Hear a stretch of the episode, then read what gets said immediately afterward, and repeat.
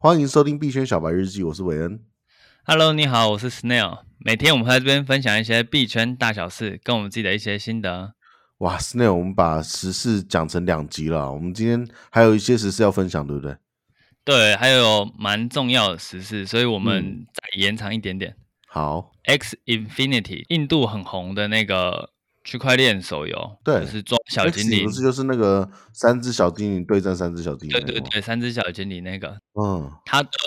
平衡性终于调整了，因为在早期大概十一月的时候吧，我在我们群主还是旧群主的时候，因为之前被翻过一次，嗯那我就有跟大家说，SLP 这支币有吸筹形态，可以考虑入手，嗯哼，觉得有机会爆冲一波，因为它基本面也挺有搞头，就是。对啊，只要项目方稍微修一下它的 SLP 的模型，那这支币就会有机会冲上去。嗯哼，模模型是什么意思？就是它的经济模型啊，例如说，它有点像是做任务会呢得到的宝石之类的。对，没错，那这个宝石也也可以拿来去抽卡或者什么之类的。对那如果你让每一任务的宝石量下降，然后让这个宝石有更多用到的地方，它就会变贵。你有在玩吗？X 我没有在玩， OK，好， 那你总会知道他的这个游戏经济到底好或不好。呃，我一开始是先看它的形态，因为我就是会去看每只币的走线那个线图嘛。对，那这只币它的样子就是一脸维克夫吸筹的那种形态， OK，反正就是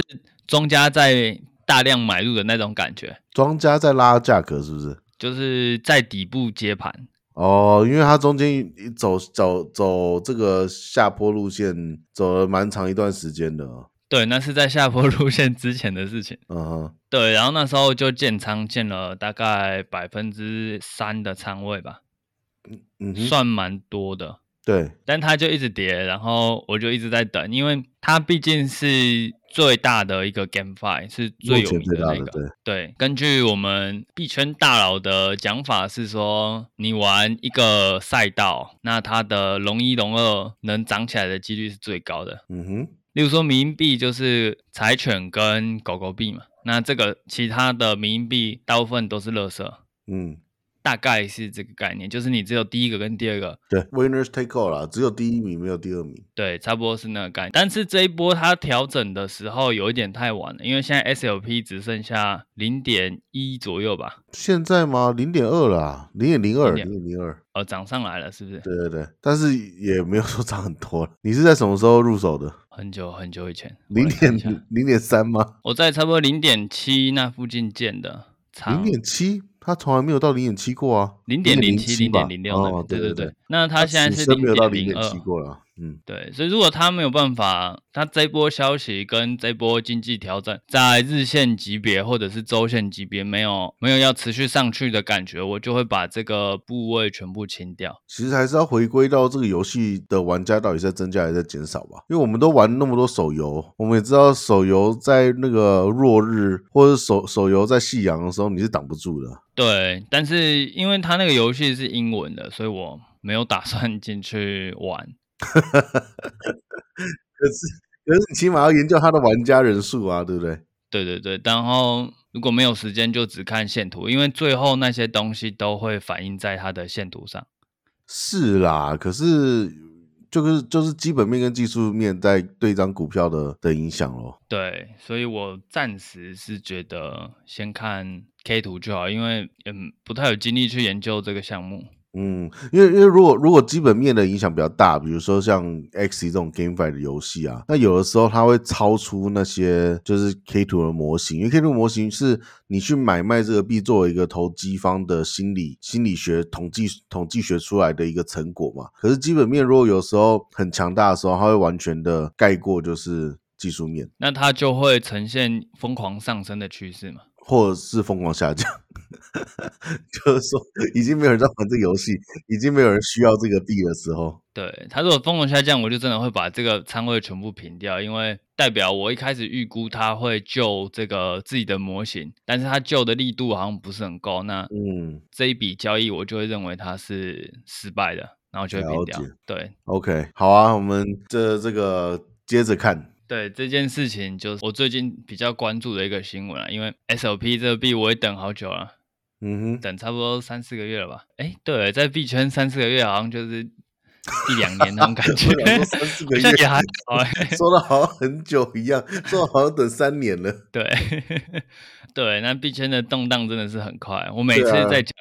没关系啊，人人间一年币圈一天嘛，你等了三个月，其实你也是等了九十年了。真的，我每次在币圈在讲时间的时候，都会觉得，哎，为什么我讲出来数字那么小？可是我就觉得过了好久，因为你每天看呐、哦，也是有可能。比如说一年过一次生日，你也没有每天盯着那个 月历，说什么时候再换换我生日这样。哦，好像也有一点道理啊。 OK， X 就没了。那我们下一个就是看这个礼拜很轰动的一个 NFT 项目，叫嗯做 Infinity iRobot，、 OK，是一个机器人的项目。它的内容是它去抄袭，不是抄袭，它是直接抠来用。例如说，嗯我们有些很厉害的大神，例如说班森或者是桑碧，嗯那他们会发布一些很好用的指标，例如说班森有比特币的逃顶指标跟嗯抄底指标，嗯那这个是针对现货在用。那复盘的盈利回报率非常好，所以这个指标其实还蛮受欢迎的。那我记得租一个月是要几百美金吧，我这边你是说就很像，就很像一些股票的老师群组这样吗？呃，它是直接一个指标，就是它没有没有在跟你说现在买还是现在卖，它是直接在你的 K 线上会跟你出现一个现在买的图案出来，那你就照着它嗯买，照着它卖就好了。嗯嗯嗯，对了对，解。但这是指标的功能，就是你的 K 图会多一些东西，那这些东西就是城市码 key 出来的。嗯哼，对，那班森就是一个很接近，就是他就是科学家，嗯然后商币的指标被偷的，好像是他们有一个开关单的指标，嗯嗯我记得是用 MACD 去做判断，然后有一些他们自己工程师额外研究的的条件，嗯嗯哼，所以它不是完全照着 MACD 开，所以胜率会稍微高一点。嗯哼，还有一些小的 KOL 的指标都被他们直接拿去公开，就有点像是我买一份，然后给大家吃，大家再付我钱这样，对不对？对对对，那这个东西这不就是侵犯著作权了吗？对，引起大家的不满。但是这块法律大家也因为很因为难你说这种去知识、智慧财产权或者这种这种 no insight，你你很难去把它说，哎、呃我我判断在这个时间点卖，别人就不可能判断在这个时间点卖。没有，怎么他去是找直接这个把数据直接放在上面。对啊，可是你怎么你怎么去证明他是抄你的？哦，因为他们比较率直一点，他们直接在他的 Discord 的聊天群那一那一个聊天室就打这个是班神逃顶指标，这个哦，是他们商也没币有什在么。藏的啦，他没有在说这是对对我的，对这他就直接说我我就是让你们就是占便用宜这这些样子指。标，对对对、哦，我懂我懂，那里面就是买那个的也是一群想要占便宜的人嘛，对不对？对，所以这个 NFT 就在泰管群有轰轰动一阵子，到现在都还在炒，就是我自己觉得是蛮不 OK 的，不，就是你你我们我这样们子不讲道德高度嘛，我们讲我们讲就是法令上他有办法怎样吗？法律我就不懂了，因为这个 NFT 毕竟还是一个无国界的东西，嗯那这样适用哪一个国家的法律就不知道了。嗯，这就好像我去买我去买十个老师的的的的会员，然后每个月可能每个要付五千块钱，然后我总共就要付五万块钱，然后我再让你们所有人可能每个月只要付我一千块钱，可是我下面会有一万个。 我这样就直接就是空手套白狼嘛，对不对？对，就是这样，就是纯搬运，然后还要收门票钱。听到这边，应该很多人就会想要去买嘛，因为这些指标都非常贵，一个月大概就是几百美金在嗯支出。嗯这个 NFT 它确实有吸引人的地方，就是指标这方面，因为指标是真的贵，然后也是不真过的 NFT 它以 NFT 形式呈现，代表你只要一次付费，终身享用哦。对哦，那就有风险，就是项目方不再做啦，对不对？你的 NFT 就没有价值了。对，所以我们底下要做风险提示，因为听到这边，一定很多人就是为了赚钱什么都不顾，就想先去去买买。再说，就是你本来对在探讨它的不道德，可是没想到却让更多人想要买它。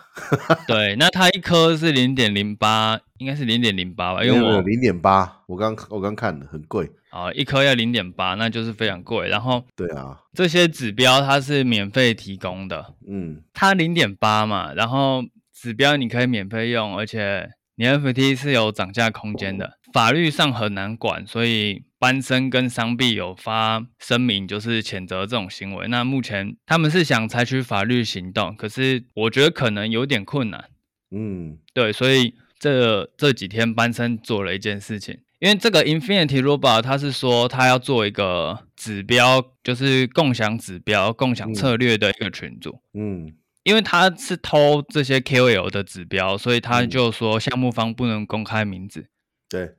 因为有怕法律责任什么挖沟的。对，那班森这时候就跳出来，他说他要做一个一模一样的东西，就是他要做一个亚洲币圈最大的研究型智库。嗯那它会有完整的分层治理，就是说你每一层可以享有的的内容是不同的。嗯嗯嗯，这样子的话就，就算不用法律去压制 Infinity Robot，它 Infinity Robot 的成长空间也会受限，因为今天 Infinity Robot 是一个以偷东西起家的一个 NFT，嗯，所以我们可以呃，我们信任它的程度就不会那么高。听听不听不出来这有什么办法反制？因为 Infinity Robot 就在购入这个亚洲币圈最大研究型智库最高级的会员，然后再用十分之一或百分之一，或是一次消费终身享用的价格分享给其他人。我相信还是有百分之一很大的趴数的人 决定去占这个便宜的。因为亚洲最大研究型智库，它一定是要跟你收月费或什么的嘛。它也要做一个 NFT 形式。啊，可是这个世界上有有一个东西叫现实啊！你如果要招募这些研究员、科学家、二级教员，他们不用拿薪水吗？他们是有资金的，那有资薪，你用那种一次消费终身享用的模式，怎么走得通呢？难道是靠 NFT 交易中间的抽成吗？它后面要怎么去做做几星还目前还没有讲。而且不无论无论如何啊，我买你一份会员，拿到资料之后，那我再去卖一一百个人、一千个人、一万个人，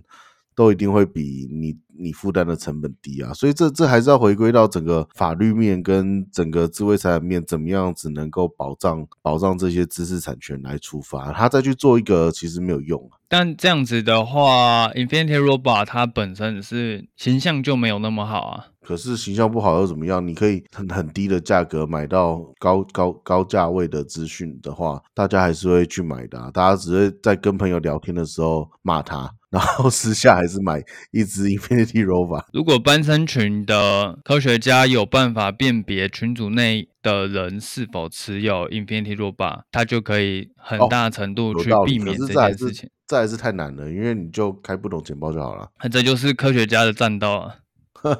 希望希望希望希望正义可以获胜啊！我也是希望，因为因为如果如果可以这样到的话，那大家不就不出来做有价值的事情了嘛，对不对？对，这是目前最担心的事情，就嗯是大神都不做指标，那我们就没有指标可以用。嗯，对啊，所以希望希望他们可以获胜。啊对，我们就持续追踪这件事情，因为这件事情就会是，我觉得算是蛮对 NFT 界算是一个蛮大的、蛮大的一个议题，就嗯看这件事情是怎么落幕的。嗯哼，嗯那我们本周新闻就到这边，那感谢你的收听，我们明天再见，拜拜。哼，拜拜。